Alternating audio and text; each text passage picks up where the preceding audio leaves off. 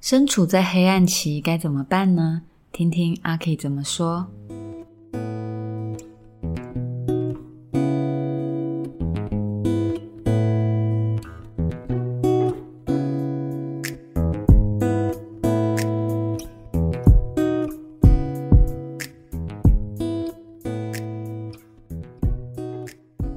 你好，我是阿 K。暗迷的第二集呢，我要来跟大家分享的是我在静心时候的另外一个尝试，叫做原谅练习。那我会选择用 podcast 来跟大家说，是因为，嗯，我怕在粉砖上面用文字来书写，可能会有太多想象的空间，会被误读，或者是因为我没有表达好呢，会让整个觉察、感受跟看见的过程看起来变成通灵的现场。如果大家有一些跟身心灵、跟疗愈相关的经验，嗯，你大概可以对原谅练习的冥想，或者我所谓的通灵，并不陌生。我也知道很多人相信这个。如果我把自己塑造成通灵少女或通灵阿姨，它绝对可以变成一个噱头、一个招牌。因为越神秘、越不可解、越吸引人的哦，人会越相信他。对，那我知道我可以去做这些事情，但是呢，我就不要。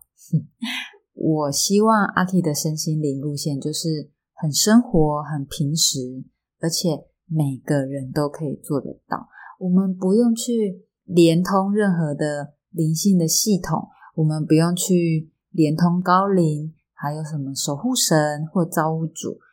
我们跟自己连接，其实就可以了。那这也是最安全跟最真实的方法。阿 K 不是要开地图炮去贬低那些系统，其实相反的，就是因为我学过，然后我知道，而且我相信所谓灵体的存在。因为即便是基督徒，在我们的信仰里面，我们也知道会有。好像所那个叫什么恶灵吗？还是恶鬼之类的？我们也会看过，我牧师也会去赶鬼之类的嘛，对吗？所以其实我真的知道会有这样子的灵体的存在，所以我会很警觉那样子的危险性。因此呢，我会选择远离那样子的系统或那样子的方式。那难道靠我们自己就没办法吗？我觉得并不会。所以呢，要提醒大家，就是说。这一集分享的前提就是我刚刚说的，我们没有要通灵哦，我们就是借由自己，借由真实的嗯身体状况，然后我们去跟自己做对话跟连接。请大家一定要先定锚定好，你不要听一听觉得很恐怖，或者你不要听一听觉得哦好神秘哦，好厉害哦，没有这些东西，阿 K 做得到的，你一定都做得到。那我们就进入分享的内容。上一集有说我的身体观察细节，还有那些领悟呢？我在粉砖上有文字记录的。那现在要来说的是，当我在做原谅练习的时候，我内在的灵感跟我的领悟。嗯，会想要做原谅练习的原因呢，是因为我有收到一些讯息，提醒我要注意自己的愤怒，还有疗愈自己的心情。我这边先暂停一下，就是我刚刚讲到收到一些讯息，不是有人寄信给我哈，呃，收讯这件事也不是，哎，我忽然就是那那个什么老天爷什么天使给我一句话，也不是这样子。阿 K 的收讯呢，并不是很神秘的或玄妙的那一派，而是因为我平常就是会大量的去阅读、去听很多东西，嗯，所以我会从我看的书啊、影片啊。F B 啊，I G 的文章啊之类的，哦，看很多，所以呢，在过程中我就会去累积那一些很细微的扰动。所谓细微的扰扰动，就是说，哎，我看到这句话，它吸引了我的注意力，可是还不够，所以我只是把它放着，我就继续阅读下去，或我就哎继续去做别的事情。可是这些东西都会累积起来。那累积够了呢，它就会在某一天变成所谓的灵感或者是预感。好，那这些并没有很玄。好，它的原理是怎么运作的呢？我要跟大家分享，就是英国有个影集，就是《新世纪福尔摩斯》里面呢，我觉得那个夏洛克他的解释非常符合我的经验跟状态，它绝对不是玄学。夏洛克他在办案的时候呢，常常会让人家觉得他很神，怎么都会有那种预感。可是他自己就说啊，所谓的预感，它是一种脑中的资料处理过快，还来不及让意识所消化的产物。然后呢，他的那个伙伴，呃，不是华生，是呃警局的一个伙伴，他就问他说：“你怎么会知道？”夏洛克他就说：“因为我懂得掌握每一个细节。”对，那这也就是我啊，为什么邀请大家去看我粉砖上面的身体记录？因为那就是我所掌握的细节，跟我掌握的方式。所以夏洛克这样讲，我真的觉得哇，对，就是这样，心有戚戚焉。嗯，你看了就知道，当我们一直在累积那些资讯的时候，它有时候就刚好叠加够了，就展现出它的意义来。那我们只是去累积，然后而且让它有时间去展现出来，这样子。回到收讯，那我一开始碰到这些扰动的时候，我就会觉得说，嗯，很有道理，很有道理。人都会有愤怒，都会有情绪，都会有心情，所以要去处理它，很有道理，很棒。但是我没有，好，然后我就会看过去。可是很奇怪，就是这个讯息它就是会一直出现，然后我就会一直觉得被扰动到这样。但是我就会告诉我自己，没有啊，就是这样子，我知道，但是我现在还不需要。后来当我的。情绪持续的低落，然后呢，当我看待人事物的看法，其实我不可控制的，我会偏向更加的愤怒的看法或评价的时候呢，我自己都感觉到我好像很容易就变去找人家的毛病。我常常觉得啊，有志难伸，我有口难言。对，那这样的事情其实已经持续一段时间了。上次有跟大家说，最后我就变成哦，我告我叫我自己闭嘴不要说。可是其内在是有很多情绪的，并不是心甘情愿的觉得可以不要说。然后就到七月五号那一天，嗯，我忘记我为什么会突然想到说处理自己的愤怒这件事情。总之，我就是在那一天，我决定要在日志本上面写下让我难过的事情。对，那这样一写下去不得了，因为最远可以回想到四五年前发生的事情。而且当我提笔写下来的时候，我到现在想起来都还是非常非常的在意，然后那些情绪、那一些感受都还是好强烈哦，在我写下来的时候。可是为什么我之前没有处理这些情绪呢？因为发生冲突或感觉不愉快的时候，其实当下我都可以理解对方。他会这样做的原因跟困难，那是很直觉的，那是很反射动作的，就去善解了人家了。那我很懂事，所以呢，去理解对方，去同理对方这件事，对我来讲并不难。那第二就是因为工作还在进行啊，因为生活要继续往前，我们一个任务推着一个任务，我还是得跟让我觉得受伤的人事物合作。所以，即使我知道自己很受伤，但是我最多能够选择的方式就是我在心里跟对方断开，我不再觉得我跟他有什么样的关系。那这样子会让我心里比较好过一点。我们就是表面的合作就好了。表面合作对我来讲不难，因为就是把一个事情做好。那怎么去支持人家，怎么成为一个团队都 OK。我不会怀恨在心，然后把工作搞砸这样子。我都可以是笑笑的，但是我也只能是笑笑的。最后就是，只要有机会能够离开，我就马上切割。我会毫不犹豫的，不止离开那个关系，我也离开那个团队。所以那些让我觉得受伤的事情，其实从来都没有走远。然后呢，在这个我终于必须要停下来的时刻，我就决定要来好好的面对。在日志本上要写下让我感到难过的人，还有发生的事情，甚至隔一天我还在加上，就是我心里面想要脱口而出去责怪或者去质问对方的话，我想要写下这些东西的时候呢，其实我有一点挣扎。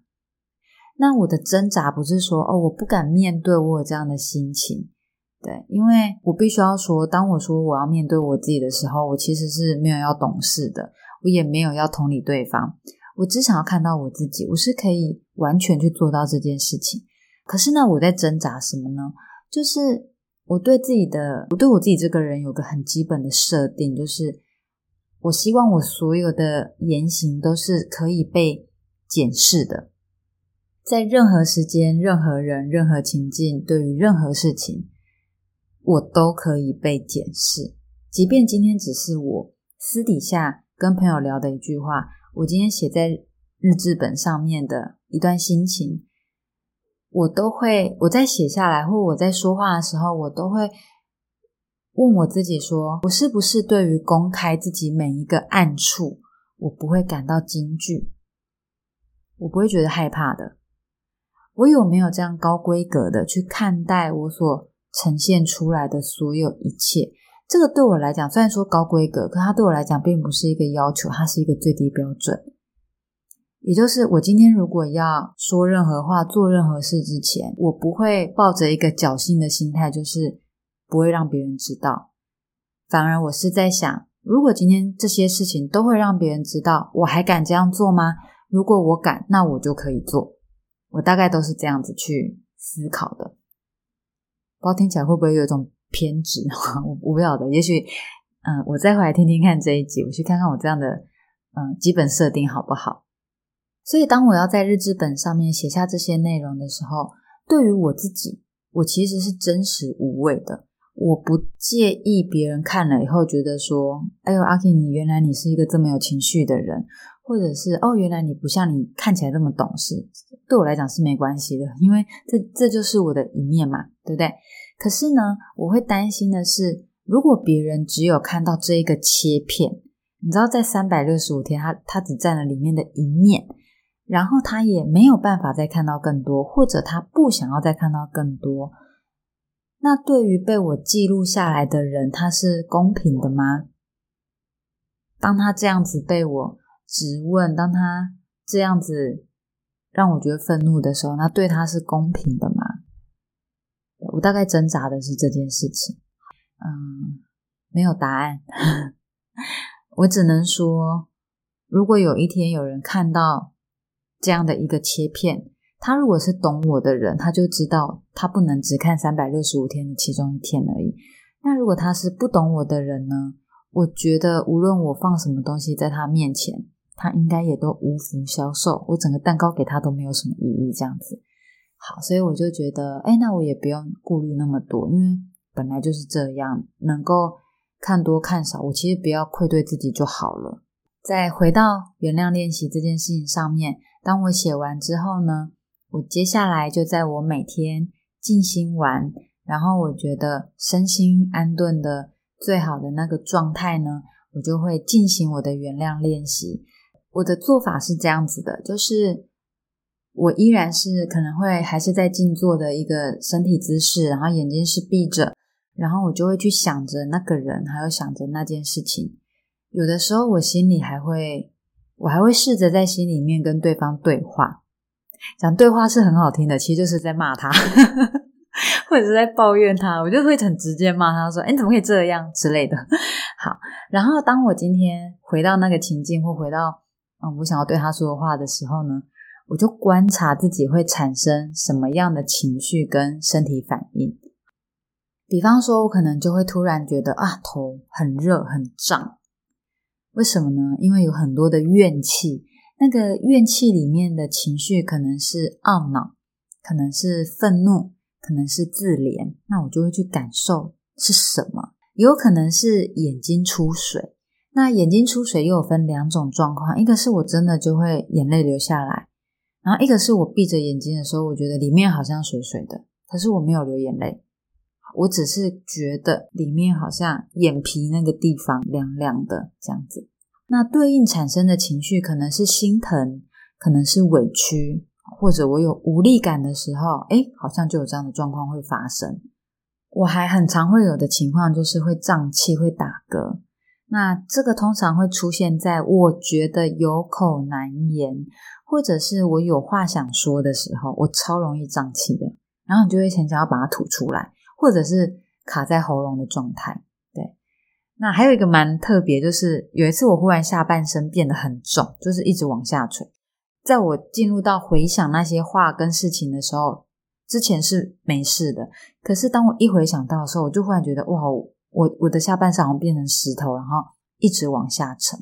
本来我椅子都坐得好好的，结果马上那个身体反应它就跑出来了。那因为我是非常善于观察这些身体状况的，所以我就会很快抓到这些变化的地方。那我抓到这些提示之后呢，对我来讲它是一个提示，就是身体状况对我来讲是一个提示。我抓到这些提示之后呢，我就会开始感觉，也会感觉到情绪嘛，对吗？好，那我就会去感觉说，哎。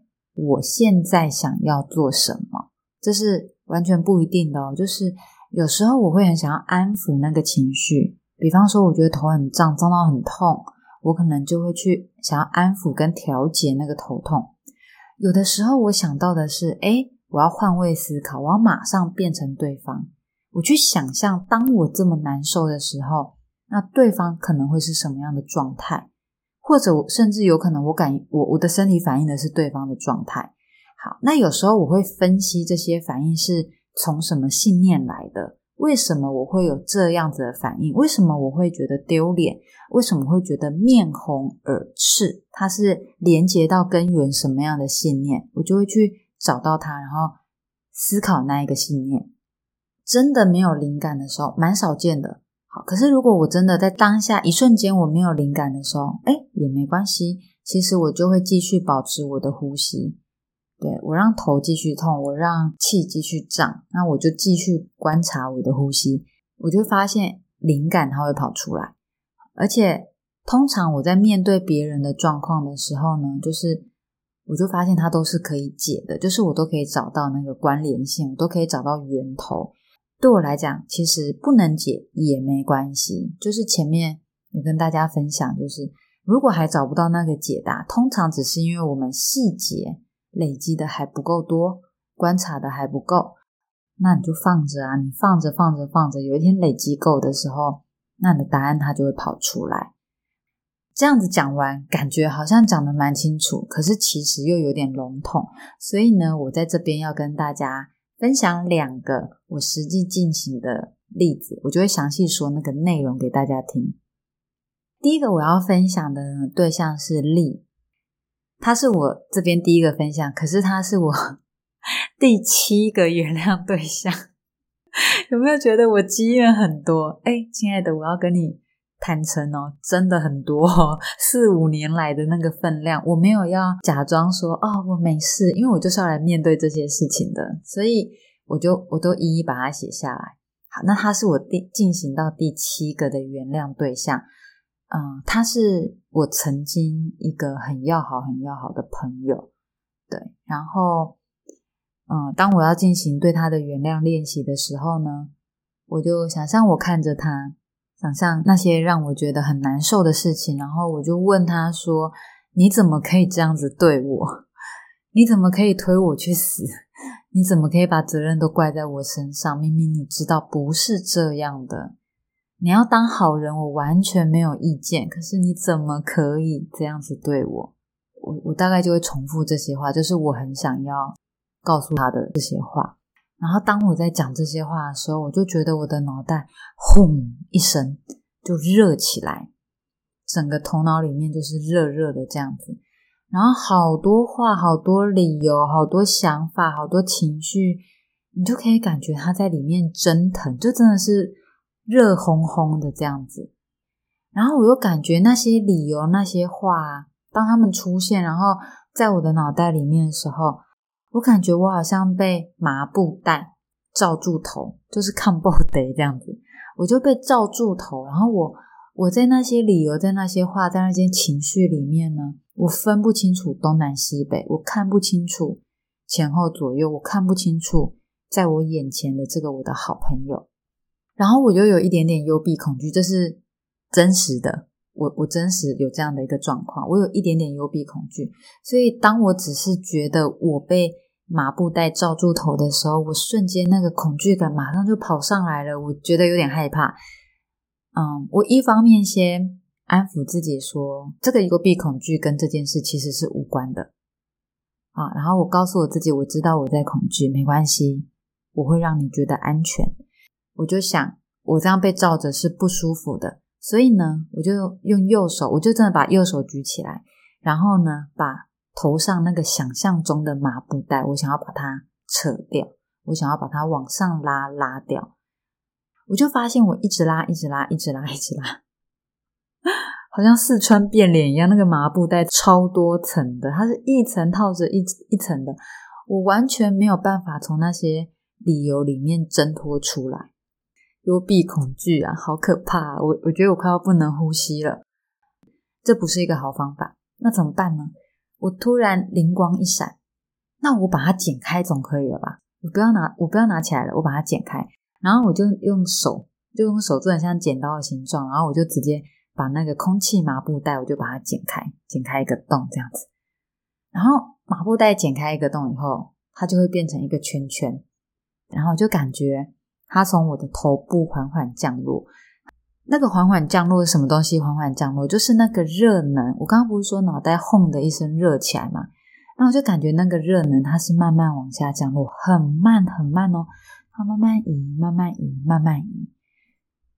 然后在它移动的时候，我就突然间有个灵感，我就觉得我懂了。我觉得这是在提醒我说，我一直以来，我坚持为了我的好朋友丽，找了很多为他开脱的说法。我去理解他，我去体谅他的那一些话，其实正好就是绊住我的绳索。所以，当他这么慢、这么慢掉下来的时候呢，我才知道说，这边就是我跟自己心里的对话，就是我从这个身体的感觉，我心里面马上出现的念头。我出现的念头是说，你我不用为他的行为解释什么，而且因为我这么用力在解释，这么用力就代表我心里面从来没有真正的去谅解他，我只是想要谅解他而已。然后我又想，他为什么需要我的认证呢？为什么要这样才叫好朋友？这样才叫正确的行为？我可不可以把那些对他的定义把它拿掉？接下来我又回来，我又继续在想，就是那我坚持的又是什么？我坚持说朋友之间要怎么对待？我坚持说遇到冲突的时候要怎么做？好，那这些。标准这些教条、这些规则，甚至这些做法，它是不可以挑战的吗？它是不能有其他种做法的吗？然后我又继续再往下降，我就想，我坚持的并不是他需要遵守的。我继续再往下降，我最后想的是，我要再检视一次我自己的信念，我的这些信念，他们存在的理由到底是为了什么？在那个热能，在那个理由麻布袋慢慢的由上往下降下来的那个过程当中，我的头部慢慢挣脱，然后它从我的颈部这边松落，一直到腰部，我还要这样子扭两下，它才可以继续掉下来。到膝盖的时候，我感觉到它停了一阵子，好，然后才缓缓落到脚踝。当我想到说。这些信念存在的理由是什么的时候，我把脚抬起来，我把这个束缚交还给力。那我交出去的时候呢？哎，一切又被按下暂停键，就是我忽然不知道我该做什么，我也好像没有什么念头再跑出来，我也没有什么想要说的，力也没有什么动作，那我不知道该怎么办，我就继续坐着观呼吸。呼吸是一直可以持续的嘛？我就一直关呼吸，一直关呼吸的时候呢，我感觉到力它是在我的右前方，然后因为我把我把那个麻布袋交给他嘛，所以呢，他就把那个麻布袋，他也不知道该怎么办，他就拿在手上，有点像拿着呼啦圈那样子。可是他也不知道该怎么办，我也不知道该怎么办，那我就继续关呼吸。那我在关呼吸的时候，我后来就发现，哎，那个力。的那个人像不见了，然后那个圈圈就被丢在地上，他也没有带走哦，圈圈就放在地上这样。然后我继续关呼吸，然后那个呼吸一阵一阵的呼吸化成一阵一阵的风，它吹过来，然后那个麻布袋呢就被风化了，然后碎到最后它就飘散，然后离开。当那个飘散离开的状态出现的时候，我就懂了，我就懂说，其实都是我自己的执着，我执着要为对方开脱，我执着要为对方找理由，我执着着我要相信他是善良的，我执着着我要相信他不是故意的。我找了那么多的理由，其实我真正限制的是我自己。对，这是我最后理解的事情。那这边刚刚有讲到一些画面，那个画面可能已经有点脱离我的身体感觉了。嗯，之前我们在光遇那一集有跟大家分享一些我在做静心的时候会出现画面。好，那我一样也要再强调一次，我自己认为那些也只是细节的累积而已。如果我没有玩过光遇的手游，我没有看过微秀宝宝，那就不会出现那样子的形象，因为不可能出现我经验以外的画面。好，所以我再强调一次哦，即便有画面出现。那也不是神秘学，也不是通灵。好，我再次提醒大家，这个很我我们很基础的一个很基本的一个前提。这是第一个例子。接下来我要分享的是第二个练习对象。嗯，他是 Coco。讲真的，他是一个我不太熟的人。我们是在工作交接的时候呢，才有过一次比较深刻的交集。好，那虽然只有一次，可是平常其实都有。陆陆续续，因为毕竟是办公室里面的同事，其实都还是认识啊，也知道，其实以前有合作过，只是已经蛮久之前了。这样子，对。那我觉得我观察的还是够仔细，所以其实嗯，收集到的细节是蛮够用的。那当我把 Coco 请到我的面前来，我面对他的时候呢，身体反应是，我的身体突然那个能量是往中间线缩的。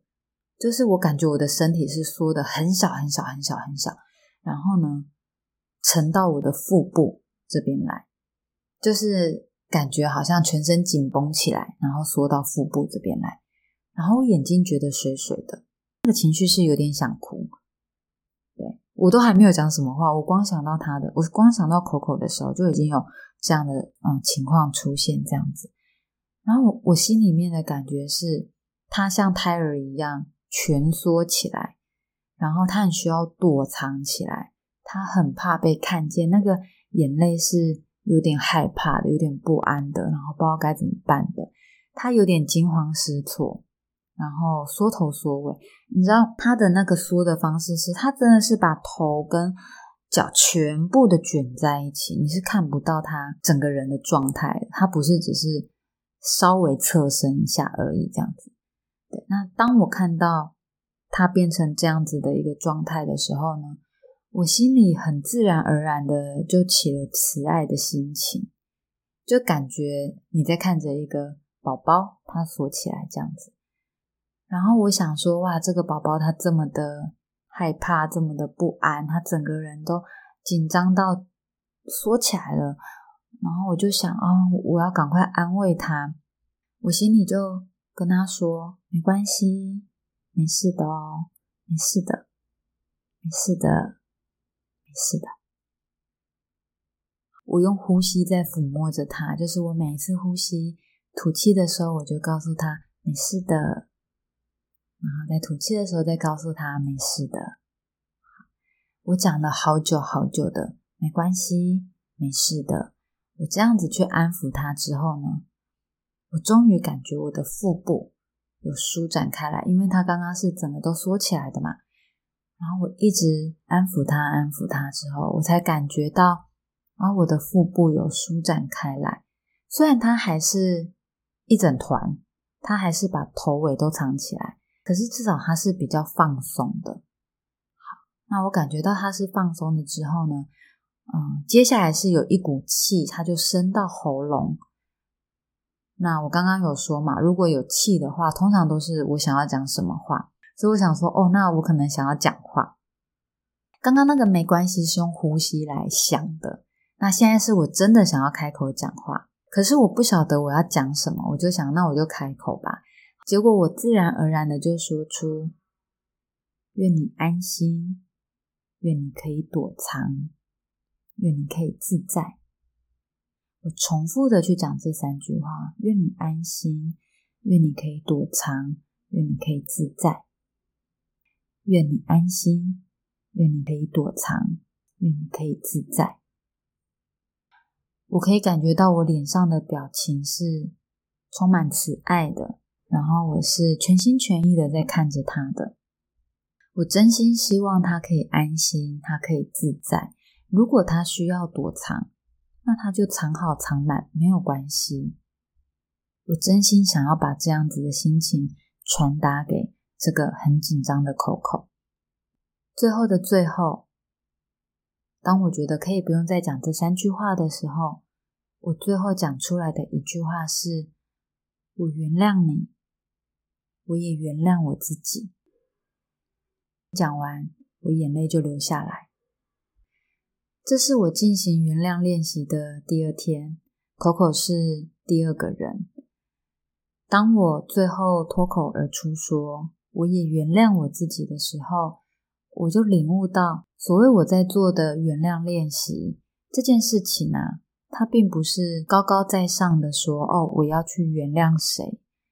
我在那一刻，我真的懂得，就是说，我是真真切切的在原谅我自己，原谅我自己什么？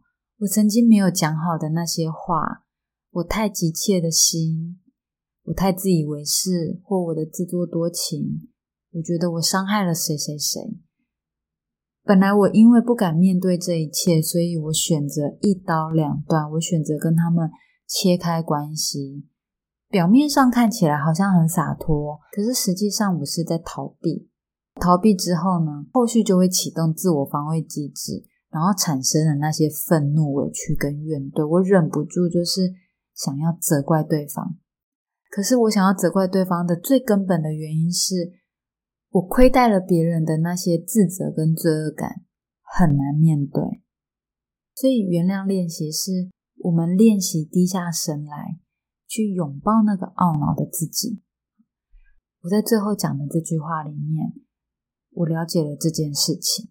不知道是不是因为我愿意对我自己温柔，我愿意原谅我自己，所以呢，我后来面对每一个对象，我还是有一一去处理哦。我没有说哦，在第二个这边我得到很大的领悟，我就不处理了，我还是一一的去面对。然后我也发现说，当我愿意对自己温柔了之后呢，我就会更有余裕的去看见对方，去善待对方。我不会去强求对方要接受或者是理解，而是将所有的纠结都好好的祝福，并且目送他们远去。所以，像丽刚刚第一个分享的丽，他就是我最后他是散去的，是离开的，就这样子而已。我也没有再纠结任何事情。所以呢，这一集我想要在最后跟大家说两件事情。嗯，第一件事情是。我们都可以为自己设置一个警报器，因为生活很忙，很多时候很多情绪我们会来不及反应。可是呢，不代表那些情绪或感受它就可以自己随风而逝。那我在这一次的经验里面，我学到就是，当我看很多事情不顺眼的时候，当我开始自我感觉不良好的时候。我就必须要特地的为自己来处理情绪了，这是我的警报器。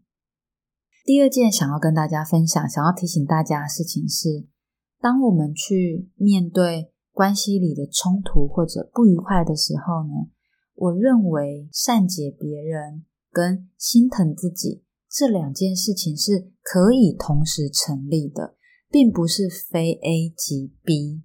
不是你善解别人就必须要压抑自己的伤心，因为一开始我们去善解别人，那是为了不要让事情往错误的地方发展，以免让彼此更加受伤。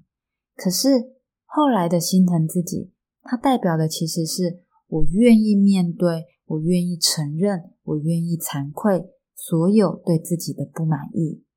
不满意没关系的，我愿意。这样去拥抱我自己。谢谢你来听我说话，希望有给你一份温柔的力量。我们下一集空中再会喽，拜拜。